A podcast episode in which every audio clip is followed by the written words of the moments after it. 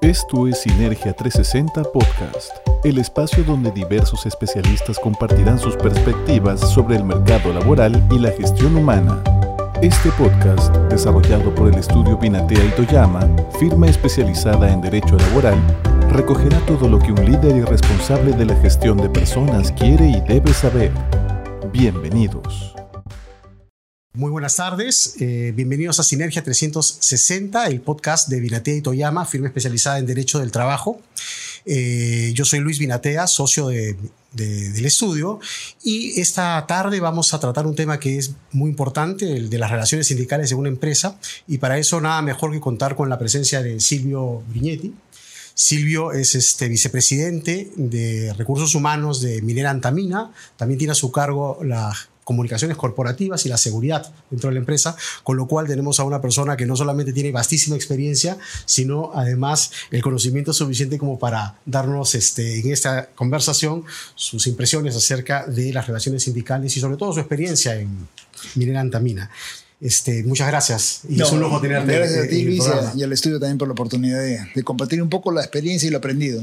Qué bueno, qué bueno. Mira, este, creo que la, la, pregunta que, que, surge de inmediato frente a esto es cuáles son los retos que una empresa eh, minera tiene para el manejo de relaciones laborales, sobre todo eh, cuando eh, se trata de una empresa que tiene eh, un nivel de producción altísimo. Entiendo que es la décima productora del mundo de minerales y eso supone una cantidad de trabajadores y de relaciones que en el marco de, la sindicalización tienen mucho que ofrecer como, como materia de análisis y de reflexión. Así que nada, te pregunto sobre esto y cuáles son los retos que tienen ustedes para llevar adelante el manejo de estas relaciones? Mira, como bien dices, eh, en minería las relaciones laborales tienen un, peso muy especial.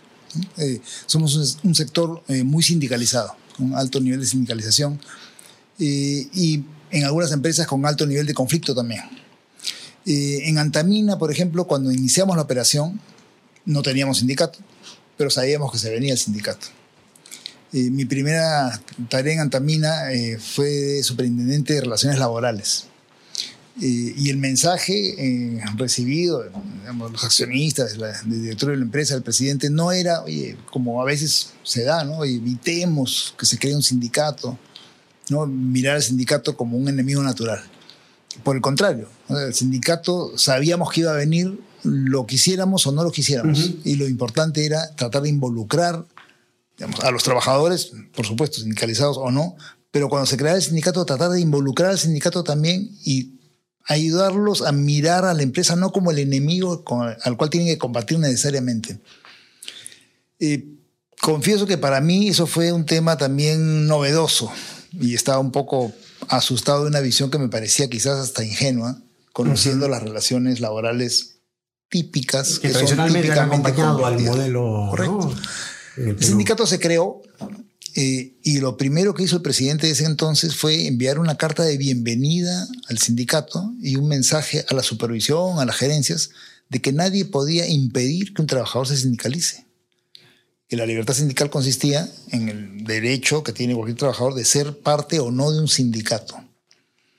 Eh, algunas personas que venían de empresas muy tradicionales se jalaban los pelos, como se dice, porque decían que esto va a ocurrir, lo que va a ocasionar es empoderar al sindicato y vamos a tener más problemas.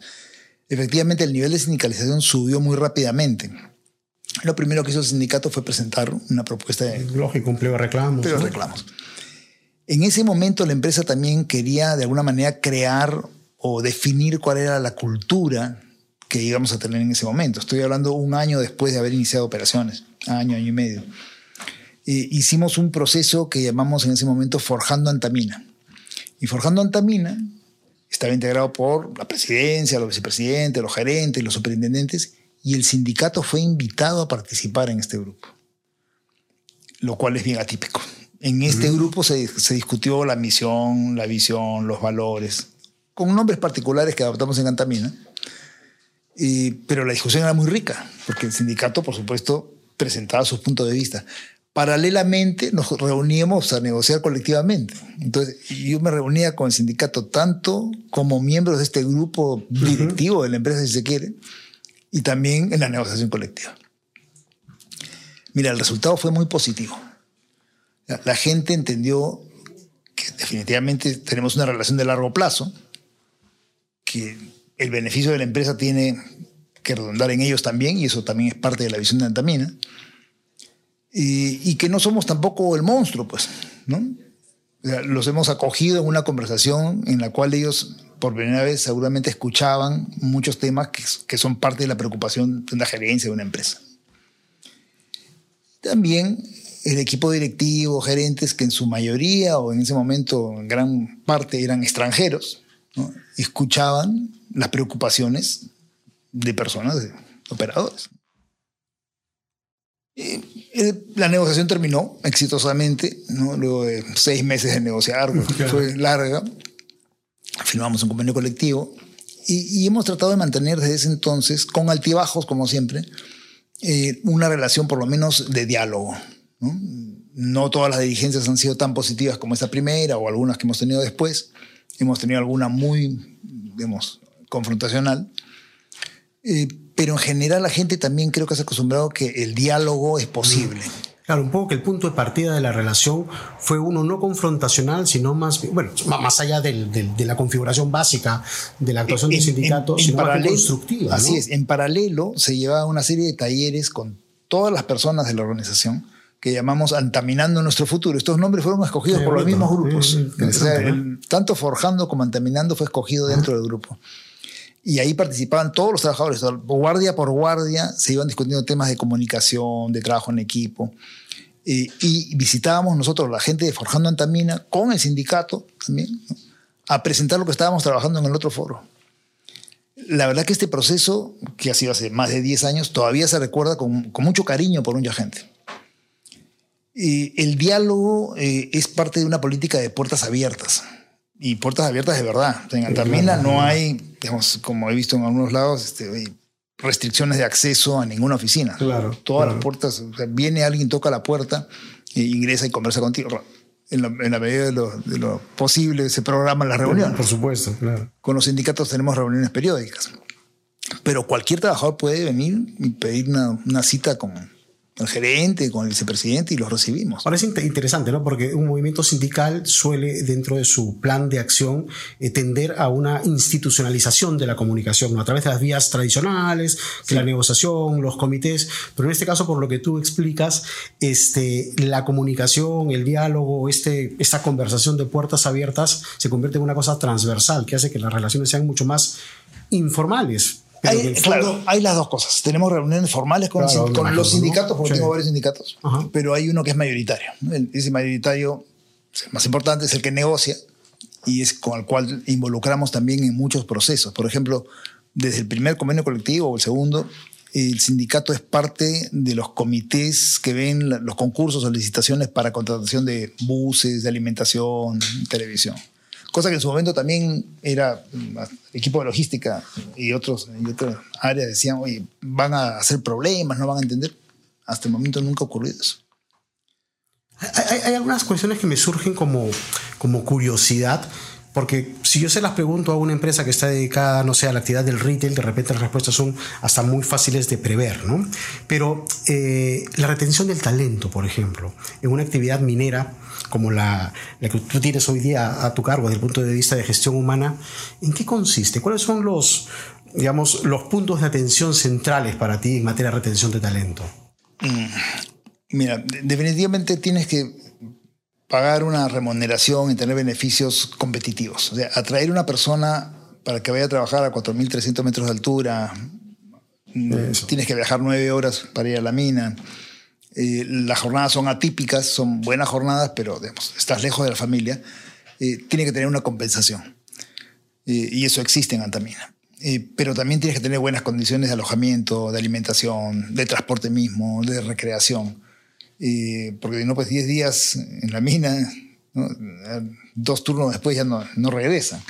La rotación Antamina es muy baja, es sumamente baja parte se puede explicar por el nivel de compensaciones, el nivel de utilidades, pero no es todo. Definitivamente el, orgullo de pertenecer a la empresa eh, es muy grande.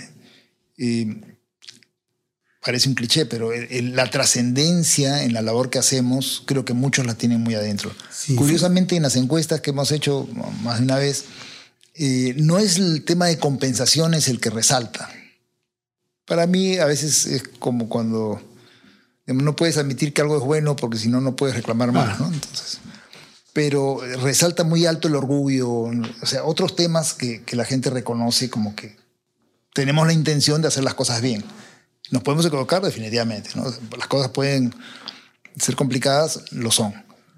Pero la intención es fundamental en temas de medio ambiente, en temas de seguridad industrial, temas de relaciones con nuestros vecinos. Creo que eh, eh, eso ha sido un mensaje que la empresa ha dado desde el principio, ¿no? Y, hay mucho orgullo en eso. Fíjate, sí, sí, eh, efectivamente. yo vi unos videos en, internet que con, con, unas entrevistas hechas a, personal que trabaja en Antamina y lo que me llamó la atención fue eso.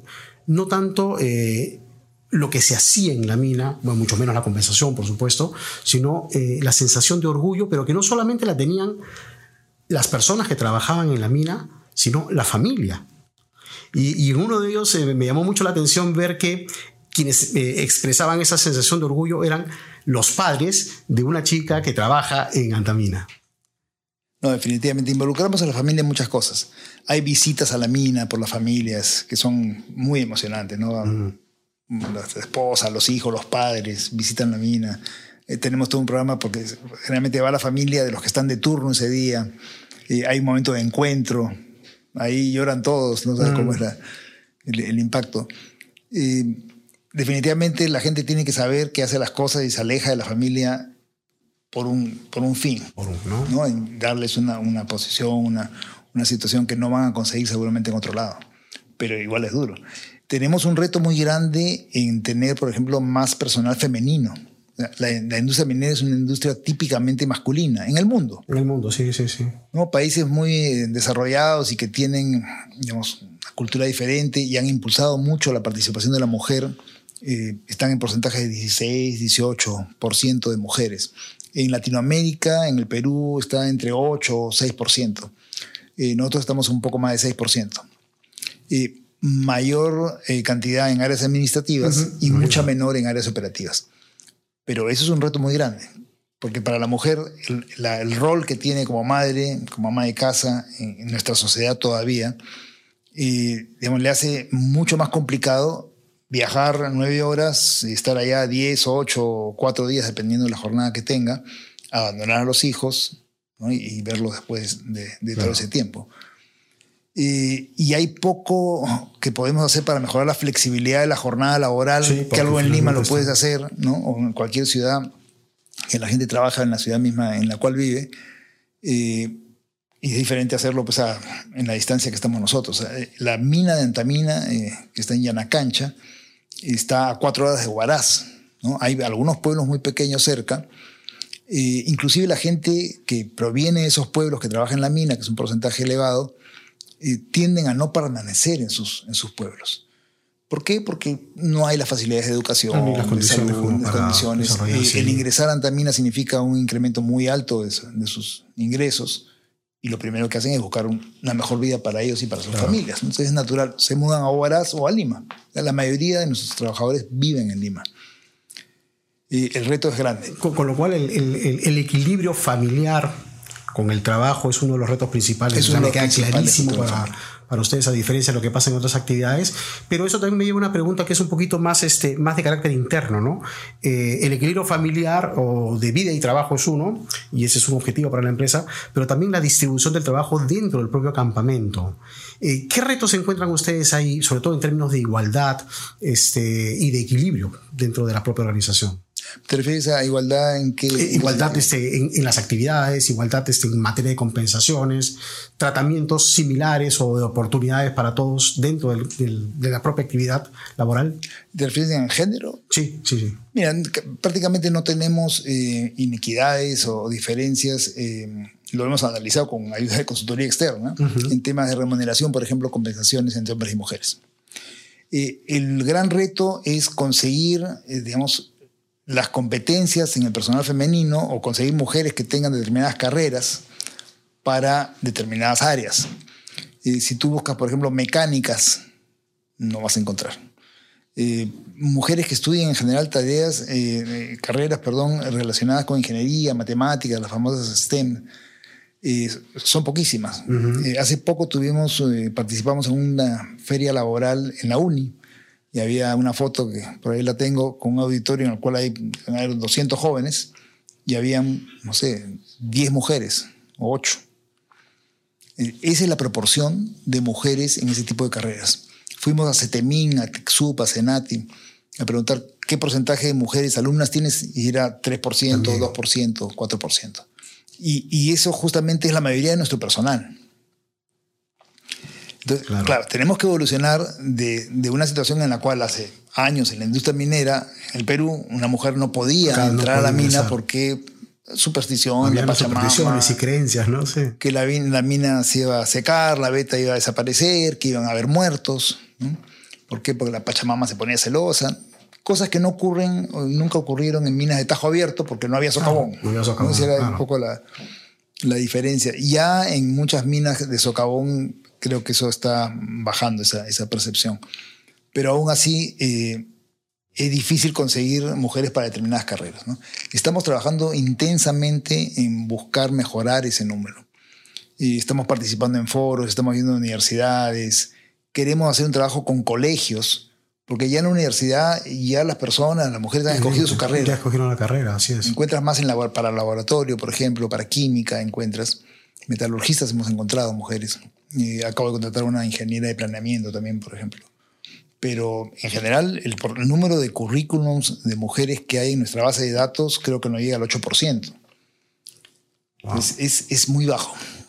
Es relativamente bajo. Claro, y es bajo, pero este, lo, lo, interesante es que visto a partir de la descripción que has hecho tú de las actividades que realiza Antamina, es un, es un foco de, de, desarrollo, pero interesantísimo, al que no habría por qué no incorporar a las mujeres. Hay una percepción de, que el trabajo minero es un trabajo rudo, fuerte. Y, y, sí, o sea, no es un trabajo fácil, ¿no? la altitud, etcétera. Pero los equipos son automáticos. O sea, las mujeres manejan camiones grandes, pueden manejar una pala, pueden manejar cualquier equipo con la misma facilidad que un hombre, porque no requiere fuerza física. En el programa que vi, en el video que vi, era una, era una chica que trabajaba como operadora de una de estas palas este, mecánicas. Tenemos más operadoras en el área de, digamos, de mina que, por ejemplo, en mantenimiento. Para mí el principal problema es, va a ser encontrar, mejorar el número de mujeres en mantenimiento. En operaciones va a ser más fácil. El problema que tengo es la rotación. La rotación es muy baja. Es muy baja. Entonces, con una rotación de 1%, estaba en 0.8 y ha subido a 1, y quisiéramos que fuera mayor, la verdad, para poder mejorar este número. Y eh, alcanzar paridad, que es una meta, pues va a llegar en, varias décadas. Sí, en varias décadas. Y tampoco no es, eh, digamos, una buena política decir que voy a contratar mujeres porque son mujeres. lo que tenemos que hacer es darles oportunidades, no discriminar, ¿no? crear un ambiente seguro internamente. En eso estamos trabajando muy fuertemente. Estamos participando en esta certificación de empresa segura, libre de violencia y discriminación contra la mujer. Hemos tenido una auditoría hace poco que entiendo que ha ido muy bien y esperamos que nos premien también dentro de poco. ojalá. Eh, estamos trabajando muy activamente con un comité de inclusión y diversidad al, interior de la empresa, aparte del comité, digamos, creado por ley para evitar el acoso y, y la violencia. Este es un comité dedicado a analizar cómo podemos hacer que esta empresa sea segura, sea segura para todos, para todas. Y, buscar justamente esa, esa, inclusión. ¿no? Mira, tengo la, la, sensación de que probablemente en el sector minero y, y, tratándose de empresas como Antamina, el cumplimiento de estándares, el cumplimiento de la ley son lo indispensable. ¿No? Y, eso marca una pauta que, ojalá eh, fuera entendida como un ejemplo a seguir por muchas otras actividades. Pero concentrándonos solamente en la actividad minera, vemos que esto es la norma. El ir más allá de lo que establece la norma, el ir más allá de lo que establece el estándar, me parece que es una práctica que comienza a reclamarse y especialmente a consolidarse. ¿Qué tipo de actividades o ejemplos puedes darme tú de lo que se hace en Antamina que sugiere eh, o confirma esta idea de ir más allá de lo que establece la norma. Eh, quizás con el propósito de buscar relaciones eh, con el sindicato o con los trabajadores mucho más armónicas o para que finalmente el, estar en una organización sea mucho más constructivo y mucho más este, agradable para, para el propio personal que trabaja en la empresa. Yo creo que muchas cosas, ¿no? Y en, todos los ámbitos, no solamente en el ámbito de relaciones laborales. los estándares que tenemos, por ejemplo, medioambientales, van más allá de los estándares que ha fijado la ley. En el momento se pusieron más estrictos, ya los teníamos.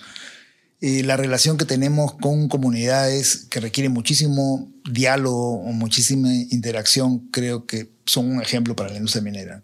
Hemos tenido nuestros problemas como, como todos, pero nunca hemos llegado a un nivel de conflicto en el cual hayamos tenido que parar una operación o algo parecido. estamos trabajando muy activamente en toda nuestra zona de influencia con diversos grupos de interés. nuestro modelo es un modelo multiactor, por ejemplo. buscamos involucrar a las organizaciones civiles, al gobierno local, al gobierno regional. La interrelación con la comunidad es algo que no se separa de, por ejemplo, el manejo de las relaciones laborales, en este caso. Sí, no. O sea, definitivamente las comunidades tienen eh, mucho interés en entrar, trabajar en Antamina o proporcionar servicios a la empresa. Y buscamos en la medida de lo posible facilitarles a ellos que puedan cumplir con nuestros estándares también. Porque no es solamente cuestión de comprarles determinado producto, ese producto tiene que cumplir con los, requisitos de calidad que nuestra propia gente también requiere, por ejemplo, en temas alimenticios. Entonces, es un trabajo de mejora de capacidades. Eh, es también un trabajo que trata de buscar que no ocurra lo que ocurre en otras partes o ocurrido en otras partes en las cuales se crea una empresa comunal para prestarle servicios a la mina, la mina cierra y esa empresa dejó de trabajar.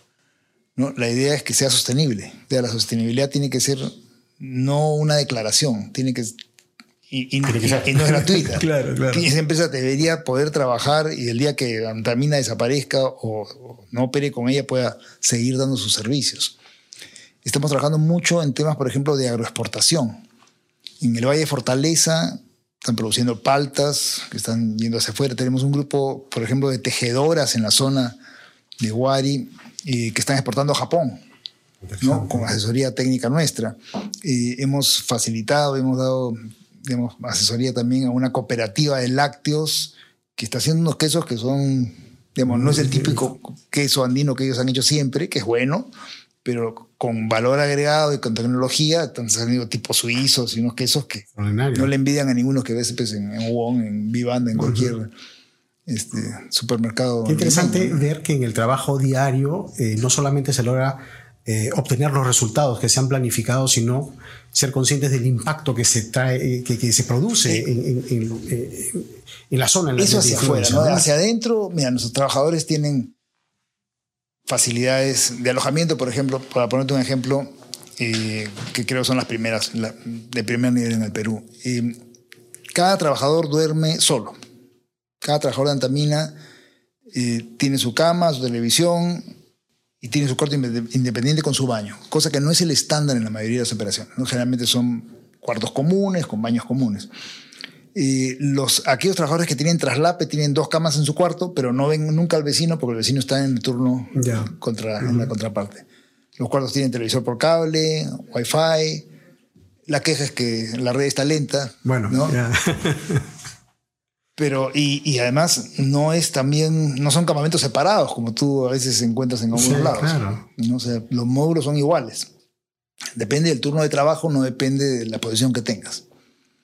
Eh, un cuarto de, una persona que tiene traslape es más grande inclusive que el cuarto que tiene un, gerente. Una persona, un superintendente que tiene su cuarto y su baño, y luego tiene el cuarto más grande, con una sola cama ocupada y la otra vacía, también su baño. Eh, son estándares, digamos, que difícilmente vas a encontrar en, la mayoría de las minas. ¿no? Eh, algunas operaciones mineras modernas ya lo están implementando y ojalá que todos lo hagan, ¿no? porque realmente tienes que darle condiciones de vida a personas que van a pasar gran parte de su vida en la mina. En la mina, claro. ¿no? Que sean no solamente aceptables, que sean buenas. Que sean buenas. ¿no? Eso revela pues una preocupación por la persona, ¿no? que es algo que está, yo creo que hoy día puesto sobre la mesa en toda la actividad empresarial y laboral. Y, los ejemplos que tú pones reflejan que este es un poco parte del ADN de la, de la compañía. ¿no? Claro, el, diálogo, como te explico también, es un tema que para nosotros es muy, muy importante. Creemos que un área de relaciones laborales tiene que ser primero un consultor, tiene que estar cerca de la operación, cerca de la supervisión, ayudarlos a ellos, a que ellos sean los que gestionen la relación laboral, no perder el diálogo directo con la gente tampoco, y tratar de identificar esos puntos de dolor que pueden mañana causar un problema. Porque, ¿Por qué esperar a que el problema se cree e ir a solucionarlo? La cosa sería evitar que el problema surja.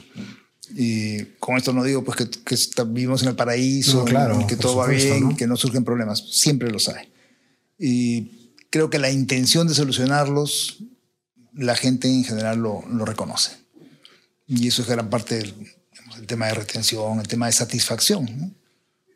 Mira, con remuneraciones altas tú puedes retener a la gente, pero no queremos que eso sea en las esposas de oro, que la gente se queda porque no consigue lo mejor, pero que se quede a regañadientes. esa no es la idea. ¿no? No, no, además que sientan que, que, que, la organización las atrae por, por sí misma, por, por, los retos que ella misma impone o por las posibilidades de desarrollo personal, ¿no? Estamos compartiendo mucho con la gente y, y nos falta trabajo todavía para, para mejorar las metas de cada área, por ejemplo. Que la gente sepa qué hace el vecino. Estamos haciendo visitas de la gente de mina, concentradora o puerto, de puerto a mina. Que sienta la gente el cliché, ¿no? Dicen, yo no pico piedra, yo construyo una catedral, ¿no? O sea, que, que vaya más allá de la labor que están haciendo todos los días. Y, y algunos de ellos, la verdad que estas visitas las estamos haciendo hace relativamente poco tiempo, las primeras veces había gente que me decía, trabajo acá hace 10 años y primera vez que conozco la mina. Era gente que trabajaba en el track shop, en Además, ustedes tienen su proceso productivo cerca de 7 u 8 etapas, me parece, y, muchas de ellas son bien distintas. son bien distintas, claro. Y, claro, las áreas de trabajo, digamos, están dispersas, ¿no? O sea, el Tajo, la mina está en un lado. Claro, ¿no? no todos pueden entrar al Tajo por razones de seguridad definitivamente. O el, el mineroducto, ¿no? Claro, el mineroducto o el puerto donde está en Guarmey. Entonces, geográficamente están separadas. La concentradora, digamos, había gente de mina que nunca había entrado a concentradora. O sea, ellos producían el mineral y no sabían qué pasaba con él. ¿no? Entrar y mirar el cuarto de control, mirar los molinos y es realmente impresionante. No, ya lo creo. Todos son equipos muy grandes. ¿no? Ya lo creo, ya lo creo. Pero el comentario que hemos recibido de la gente después de esto es decir, ahora veo qué es lo que hacemos, ¿no? Tratamos de transmitir mucho con redes sociales, con comunicaciones internas, tenemos una radio. El impacto que, tiene Antamina para el país, para la región, para ellos mismos, es bueno también recordarlo a veces, ¿no? O sea, la gente a veces está en, la burbuja y creen que la burbuja es, claro. es el mundo. No, y además la, producción minera de antamina es, es, muy relevante para, para, el país, ¿no? O sea, no, no la producción es, relevante y esperamos que siga adelante. Sí, sí, claro que sí. Tenemos bastantes proyectos. Eh, una mina como la nuestra eh, no para de, crecer geográficamente. Definitivamente el yacimiento es muy, muy rico, eh, pero tienes que encontrar áreas para disposición de residuos y, y muchos proyectos que, que son bien interesantes. Mira, la verdad que me, ha dejado impresionado la, la, variedad de temas que, has abordado y que no tienen que ver solamente con las relaciones, sino con cómo se desenvuelven estas dentro de una, eh, dentro de una mina. Yo, quería hacer una, una, pregunta final que tiene que ver más con más que con la actividad minera o lo que significa Antamina, con lo que ella ha significado para ti tienes 19 años en la empresa y este, no quería dejar de plantearte esa pregunta porque me parece que puedes contarnos varias cosas interesantes allí. No, gracias. Eh, mira, eh, yo amo esta empresa. Ya tengo ya casi 19 años. Eh, he podido realizarme no solamente como profesional, sino ver el impacto que hace una empresa bien manejada en muchos ámbitos de personas, de la sociedad, de la región y realmente es, parte del orgullo creo que tenemos todos en Antamina. ¿no? el, ver que siempre se pone primero la seguridad, el medio ambiente, la, la producción viene, siempre tiene que hacerse, pero digamos, hay, hay, estándares y hay cosas que nosotros no hacemos. Nosotros hemos parado la producción porque había la duda en, en algo y podía eventualmente pasar impactar en cualquier cosa para la operación. Y eso es secundario. ¿Qué pasó? Ah, no pasa nada, ya, dale para adelante. Ese tipo de cosas realmente impactan mucho eh, a la gente y a mí me impactaron, ¿no? Definitivamente cuando, cuando entré acá, eh, algo aporté, pero mucho aprendí y, mucho aprendido de la gente que trabaja en Antamina. Qué bueno, fíjate que lo que pienso es que cuando una empresa es capaz de despertar en las personas que trabajan en ella sentimientos como el que acabas de describir, este, no dejan duda de que están haciendo las cosas bien. ¿no? Tratamos. Bueno, de verdad que muchísimas gracias por, tu tiempo, por las, este, digamos, por las enseñanzas que, que, nos has transmitido en esta conversación y, y, y además mi agradecimiento a, a este, al, al, público que nos está siguiendo y, este, y nada, nos esperamos en la próxima edición de Sinergia 360. Muchas gracias. Muchas gracias a ti y a ustedes. Gracias.